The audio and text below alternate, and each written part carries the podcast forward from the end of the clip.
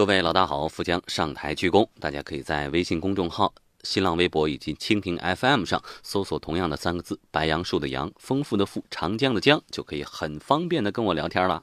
到周末了哈，说一点生活化一点的话题。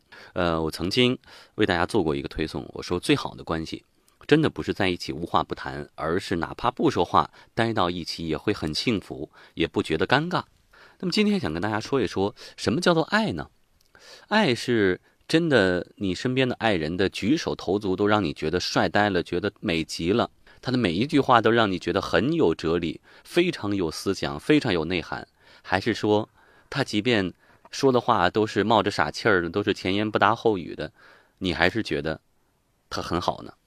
所以，我们平时啊，在工作和生活当中，可能真的是把成熟啊、体面啊、逻辑啊、耐心啊这些好的词儿呢，都留给别人。但是所幸的是，我们可以把傻话、把废话，啊，把自己不灵光的那一面留给自己的爱人。更加幸运的是，他会觉得你很可爱。我觉得这个就是特别特别理想的一种关系。所以今天我们来说一说，其实感情里最好的状态就是在一起吃很多的饭，说很多的废话，而不觉得是在浪费生命，而觉得这就是生活的幸福。我们来分享一篇文章，爱就是能在一起说很多很多废话。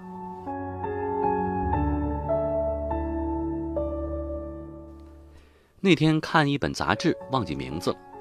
张静初接受采访，问他理想的爱情是什么样的，他说自己也不太清楚，但是他拿这个问题问过自己的好闺蜜，闺蜜的回答让他印象深刻。闺蜜说啊。好的感情，两个人就像最好的朋友一样，晚上可以蒙着被子在被窝里聊天，一直聊到很久很久。这个答案深得我心。爱就是在一起说很多话吧。我拿我的故事来和你分享，希望你愿意来探索我的故事，了解、懂得，并且慈悲。打我记事儿起，我就觉得我姥爷就是个话痨啊。不过他话痨的对象仅仅限于我姥姥一个人，跟别人聊天他可没这么健谈，没这么爱聊。我姥姥在厨房开火做饭，他就搬个小马扎支在厨房门口讲各种各样的琐事儿，什么大润发超市的芹菜比华润的便宜三毛钱啊，门口药店的香砂养胃丸比隔壁街的那家药店贵五毛钱，办卡还能打折呢。我姥姥到阳台去浇花翻土。他也搬着小马扎挪到阳台上，什么？哎，你知道老李呀，年轻的时候偷吃过生产队的饼干，老张最近又被传销给坑了，老王天天打电话让我陪他一块下棋，我不想去。哎，你说怎么办？反满满的都是民生频道的即视感。如果我在家，姥爷呢也会跟我聊上几句；如果我姥姥同时在家，那我果断的被姥爷视为空气了，就透明了。姥姥在哪个屋忙活，我姥爷就坚定地粘到哪个屋。他有时候会把老段子、老故事重复讲，姥姥忙活着听着，有梗的地方就笑，沉重的地方两个人一起缅怀过去，就好像每次听到的都是新的。等到家里有客人来，我姥爷立刻切换成家国情怀频道，举手投足特别符合一个退休老干部的身份。我们每天都说很多有用的话。跟老板说话要准确简练，要掷地有声，不然分分钟要你好看。跟同事说话呢，要拿捏分寸，相敬如宾，不然就让你见识什么叫做祸从口出。我们把成熟和体面都留给别人，所幸的是，我们可以把傻话和废话都留给爱人。因为在这些人面前，我们不必逞强，不必事事懂事。有好些话有想说的冲动，但是话到嘴边又生给咽回去了，因为觉得矫情，觉得不会被理解，觉得传播负能量是不应该的。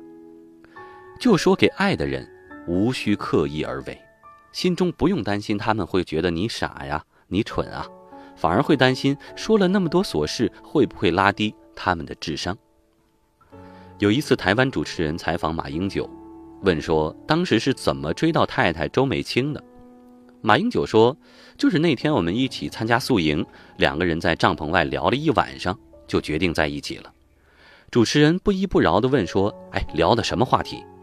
马英九想了一下说：“忘记了，就是上学时候遇到了一些不重要的琐事，但唯一记得聊过之后觉得那个女生很有意思，很想继续交往下去。所以感情里很好的状态就是在一起吃很多的饭，说很多的废话。不说话的时候相对并不尴尬。”在这春风四起的季节，听一曲《梅花三弄》，南风知我意，吹梦到西洲。说起话来喋喋不休，灵感爆棚，告诉你今天发生的趣事、琐事、傻事、混事，然后一起畅想更好的生活。就以这样的形式走下去，真真儿是极好极好的。说不清眼前是不是苟且，也顾不了未来的诗和远方。让我们此刻只谈论水果和蔬菜，不关心改变世界，只关心这一个你。据说戴 S 和汪小菲在晚宴上认识，然后聊着聊着就聊了四天四夜，然后就去扯证了。赵又廷接受采访，问到他和圆圆如何相处，他说：“我和高圆圆的状态就是狂聊天啊。”张爱玲和胡兰成最初在一起的时候，聊天聊到男废了耕，女废了织，才知道什么叫做山不厌高，海不厌深。听过一句话，是在说你无法保证和一个人永不分别，但你至少可以努力做到让你们的离别配得上你们的相遇。很喜欢，写在这里。天冷多加衣，吃饱好干活。有什么事情比生活的琐碎本身？更重要的呢，又因为有爱，所有的烦恼和傻气都变得可以言说，可以理解。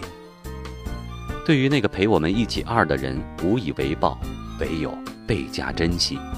而且，如果二，就请深二吧。